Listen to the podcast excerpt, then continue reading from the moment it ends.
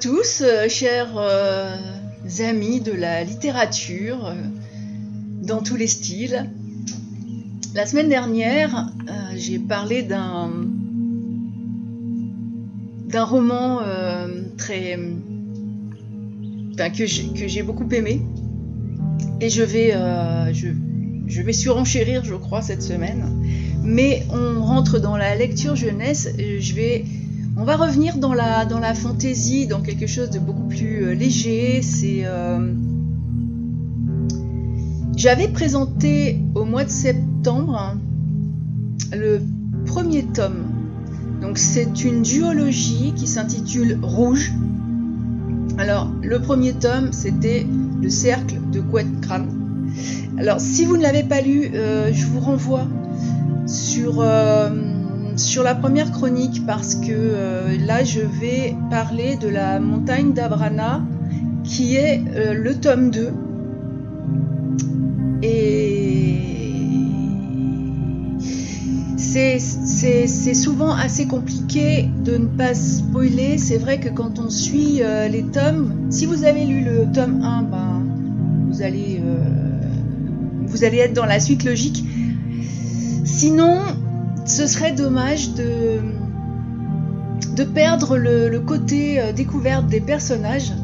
C'est euh, Rouge est une, est une très très belle euh, histoire. Alors c'est un c'est aux éditions Marathon. c'est vrai que j'aime beaucoup cette petite maison d'édition. C'est un en brochet, il fait 212 pages. Je l'ai lu en numérique parce que je commence à avoir un petit problème de place dans ma bibliothèque. Il est sorti le 22 septembre 2022, c'est un livre qui est, euh, qui est relativement récent et, euh, et qui prend vraiment la suite euh, du tome 1 avec, mais avec des années qui ont passé. dans le tome 1, la prophétie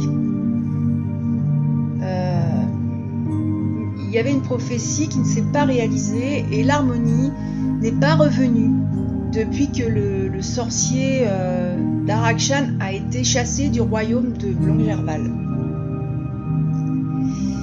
Et ce, sorcier euh, a été terriblement affaibli, mais bah, pas assez. voilà, et il a, il a réussi à, à reprendre des forces et puis, euh, et puis le roman s'ouvre sur une matinée qu'on pourrait qualifier d'inquiétante, d'étrange, en tout cas de pas comme les autres, euh, au château de Blanc-Gerval. Par contre, on retrouve avec plaisir Issalis, euh, que, que nous avions fait la connaissance des jeunes filles dans le, dans le premier tome et là, elle est accompagnée de, de Jean Snell, qui est sa doula. Voilà, ça vous met un petit peu dans l'ambiance. Elle a épousé le roi d'Arien et elle vit au château euh, depuis son mariage et elle, euh, elle donnera naissance dans assez peu de temps à leur premier enfant.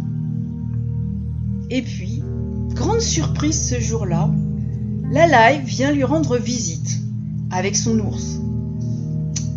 L'ours qui est Jean le Rouge. Alors, les deux sœurs, elles sont vraiment euh, heureuses de se revoir après plusieurs années, puisque Lalaï est allée étudier auprès de Raphanel, un ermite guérisseur, un magicien, et elle a, elle a beaucoup appris. Et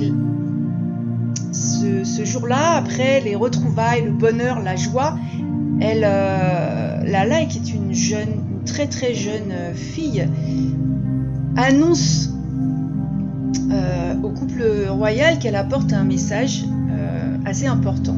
Et Raphanel a insisté pour que ce message soit délivré uniquement enfin, à sa sœur et puis, et puis au roi d'Arien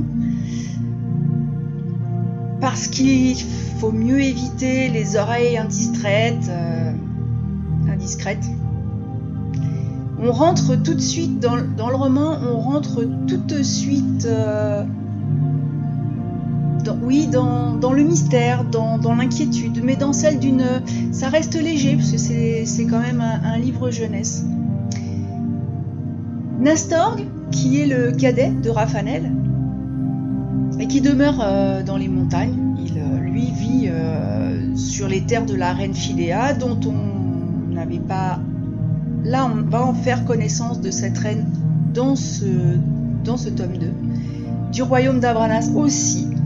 Et euh, là-haut, Nastorg, est, lui, il vit avec les loups et euh, il y a de nombreux crimes qui sont commis. Et bien sûr, le loup est toujours l'animal accusé de tout. Mais, euh, mais Nastor, qui connaît ses loups, sait que les animaux n'y sont pour rien et lui soupçonne les gobelins d'être responsables des troubles. Il envoie donc Lalai euh, transmettre, enfin, vient transmettre cette inquiétude, euh, sachant qu'après le couple royal en fera ben, ce qu'il veut, ce qu'il peut. Parce que les gobelins, euh, normalement, ne sont pas sur le royaume. Pérus avait euh, créé un, portail. il est malheureusement mort, mais euh, les gobelins ont été exilés sur la Lune Noire. Et apparemment, un autre homme connaît le secret de ce, portail, puisqu'il l'a déjà actionné une fois. Et Raphaël et Nestor pensent que justement euh, est de retour, qu'il a rouvert ce portail. Donc forcément en faisant revenir les gobelins en terre d'escalon, euh, en attendant de, prendre des forces, et euh, il le soupçonne d'être retiré dans, les montagnes d'Abranas, avec les gobelins, en attendant l'heure et, comme ça reste quelque chose d'important puisque, puisque dans, le, dans le premier opus, c'était vraiment... Euh, ce sorcier avait pris une place euh, vraiment très très importante. Euh, il aurait dû être détruit. Il a été très affaibli et c'est vrai que pendant toutes ces années, personne n'en a entendu parler. Mais que là, les crimes sont, en tout cas, pour, euh, les magiciens euh, semble être l'œuvre euh, de ces gobelins. Alors on, retrouve aussi les elfes et les gnomes. C'est toujours très agréable, le petit peuple. Darien, un ami fidèle, d'ailleurs, dans la personne de l'elfe Tégédor. En général, les elfes ne se mêlent pas des conflits des hommes. Tégédor est ami avec Darien et euh, il lui explique, parce que quand Darien lui fait peur de, cette inquiétude, euh, Tégédor lui explique que l'amour pour les elfes est un sentiment qui est très universel et que euh, chaque elfe ressent une affinité avec tous les autres. C'est un peuple qui est uni et qui n'entre pas en guerre comme ça, enfin pas en tout cas pour, euh, pour, euh, pour juste un seul. Il faut que toute la communauté soit menacée.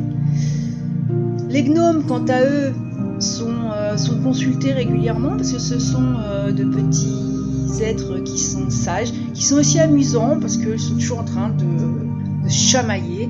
Par contre, ce sont les gardiens de la connaissance. Alors, ils ont énormément de connaissances qu'ils ont accumulées. Enfin, ils, écrivent l'histoire et, euh, c'est dans tous les domaines, c'est vaste. Même les elfes s'inclinent euh, devant, euh, devant la culture immense de ces. Ce sont des petits bonshommes avec un chapeau pointu, voilà. Lacerte, qui est un gnome, explique les caractéristiques justement de la race des gobelins et, ben, il résume en disant que ce sont des êtres sans pitié. Dans cette épopée, parce que c'est vraiment une épopée, les, personnages euh, ont des caractères qui sont marqués, qui sont attachants, qui vont nous embarquer évidemment sur les traces de ce sorcier maléfique qui est lui particulièrement détestable. C'est l'amour et l'amitié qui forment une alliance contre le mal.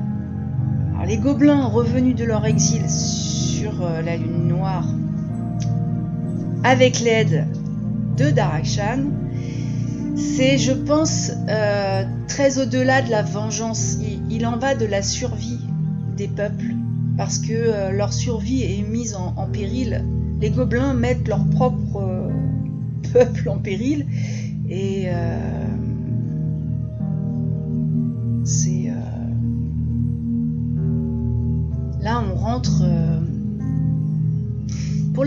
dans une lecture jeunesse, d'ailleurs j'ai un peu retiré ce, terme de vengeance euh, parce que c'est pas forcément quelque chose que, que je transmets dans les lectures que je, que je partage avec, avec les, jeunes de 12 ans et plus. La vengeance, c'est pas. c'est vrai qu'évidemment, dans, dans, dans, ces aventures où il y a la magie des, de peuple, on peut, euh, on peut, on, peut vouloir se venger euh, de quelque chose, mais, euh, mais je préfère dire que de toute façon, c'est pas une question de vengeance, c'est vraiment une question de survie. Le roi d'Arien envoie tout d'abord partie de, son armée euh, dans les montagnes d'Abranas pour, euh, rencontrer la reine, euh, reine Philéa. Et cette, ce royaume est, ce royaume est, vraiment, on s'attend pas à ce qu'il y ait quelque chose de mal dans ce royaume. La, la plume de l'auteur dépeint le voyage avec vraiment des magnifiques paysages, des montagnes splendides, une finesse. Euh, c'est, euh, on a l'ombre du mal qui, reste omniprésente puisque euh, ben, les, loups, sont accusés, il y a donc des battus aux loups, mais les beautés d'Abranas, je vous assure, ça laisse pas indifférent. le roi d'Arien rejoindra ensuite son armée mais euh, même, la reine, elle est. C'est tout de suite une, personne euh, avec des longs cheveux noirs qui sont ornés de perles d'or, cascadent jusqu'au milieu de son dos. Elle est assise sur son trône. Et puis, euh, les, hommes de l'armée de, de Blanc-Gerval sont, en, admiration. Et, et le royaume de la reine Philéa, je vous promets, même son peuple vous réserve vraiment bien des surprises. Que c'était... Euh, j'avais envie de relire le tome 1, parce que je l'avais lu quand même euh, il y a un certain temps. Et c'est une aventure à découvrir et à redécouvrir. Et si vous ne l'avez pas encore lu, ben, je vous conseille de lire les deux comme ça à la suite, vous allez voir que l'auteur euh, vous offre aussi une pause qui est vraiment sacrée au paradis perdu des elfes. Euh, et il y a, il y a d'un côté cette armée qui s'en va combattre dans les montagnes, mais de l'autre côté, il y a l'elfe qui va effectivement consulter son, peuple en compagnie des, en compagnie des, gnomes. Et, euh, et c'est, c'est curieux parce qu'on évolue entre, deux atmosphères. C'est une aventure qui est surprenante, qui, euh, est pleine de mystère, qui est pleine de magie, qui est aussi pleine d'espoir. Et puisqu'on parle d'harmonie, ce deuxième opus, j'ai trouvé que euh, par rapport au cercle de euh, quand, on, reprend la fin du tome 1, le lien entre les deux aventures est vraiment fluide. Et pourtant, il s'est passé plusieurs années. Hein. Et euh, qui semble encore euh, jeune, fragile, euh, elle, est, très jeune, elle, elle, se révèle et elle est vraiment parce que c'était une jeune fille qui avait un destin tragique au départ, mais finalement qui, qui se relève, qui, qui devient magique puisque puisqu'elle apprend la magie, elle va apprendre la magie. C'est euh, elle se révèle décidée, elle se révèle réfléchie, elle euh, c'est vrai que c'est un personnage qui est tellement euh, attachant que j'ai eu beaucoup de difficultés à la laisser derrière moi quand je, quand je tournais les dernières pages parce que on arrive, enfin, c'est vrai qu'en tant que, lectrice, j'étais dans cette euh, société matriarcale qui est présente. La reine euh, du royaume d'Abrana, c'est vraiment... Euh, c'est la reine d'une communauté qui est très proche de la terre-mère, qui est gardienne des... Elle est presque gardienne des cérémonies qu'on peut imaginer dans les royaumes celtiques. Euh, il y a la connaissance des plantes, euh, des pierres, de la mer. C'est même si j'ai pour habitude de lire euh, des, romans qui sont adultes, qui sont beaucoup, plus, beaucoup moins légers quelque part, là c'est une histoire qui est envoûtante, c'est addictif, ça fait du bien, ça mêle vos sentiments à travers les différents protagonistes parce que il nous, par la de l'auteur qui, qui, est, qui assez, euh, assez particulière parce qu'il fait peu de pages en fin de compte, mais elle a l'art des mots et, euh, et elle, elle peut transmettre la peur, la joie et l'horreur ou l'amour. C'est très, euh, c'est très surprenant et c'est un, un, roman à vivre. Et pour moi, c'est une lecture jeunesse qui, qui est est vraiment. Oui, je la, conseille, je la recommande euh,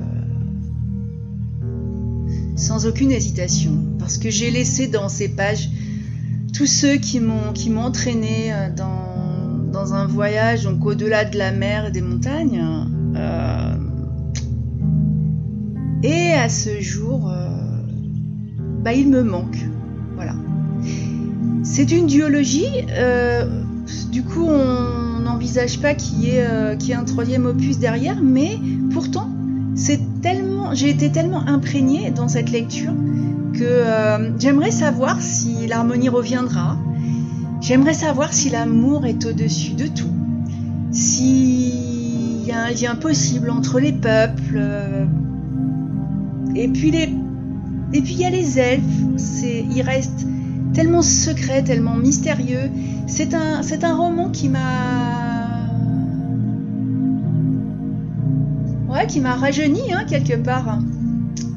Puisque euh, la lecture jeunesse, même, pour nous, euh, les plus anciens, je crois que c'est une bonne façon de. Bah déjà de trouver des, lectures intéressantes pour, euh, nos enfants, pour nos petits-enfants, pour, pour les jeunes qui nous entourent. Et puis, euh, c'est une pause, une pause dans la vie. Enfin, pour moi, en tout cas, euh, ça a été ça. Et, et j'ai.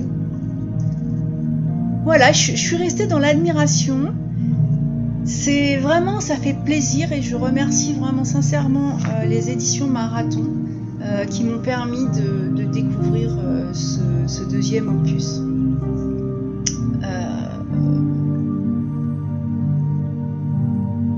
parce que je, pourrais en parler des heures, mais je, voudrais quand même éviter le, spoil et alors soit je, je, ne veux plus, je ne chronique plus les tomes 2, soit... Mais c'est vrai, non, la lecture fait du bien, la lecture vous en fout. Euh, ce livre, il vous, repose, euh, voilà, c'est une lecture qui n'est pas compliquée, qui, euh, fait travailler l'imagination, qui, nous transporte dans un autre monde Et, on oublie, on oublie, notre quotidien, on oublie. il est très bon pour le moral d'ailleurs, ce roman. Donc voilà, une lecture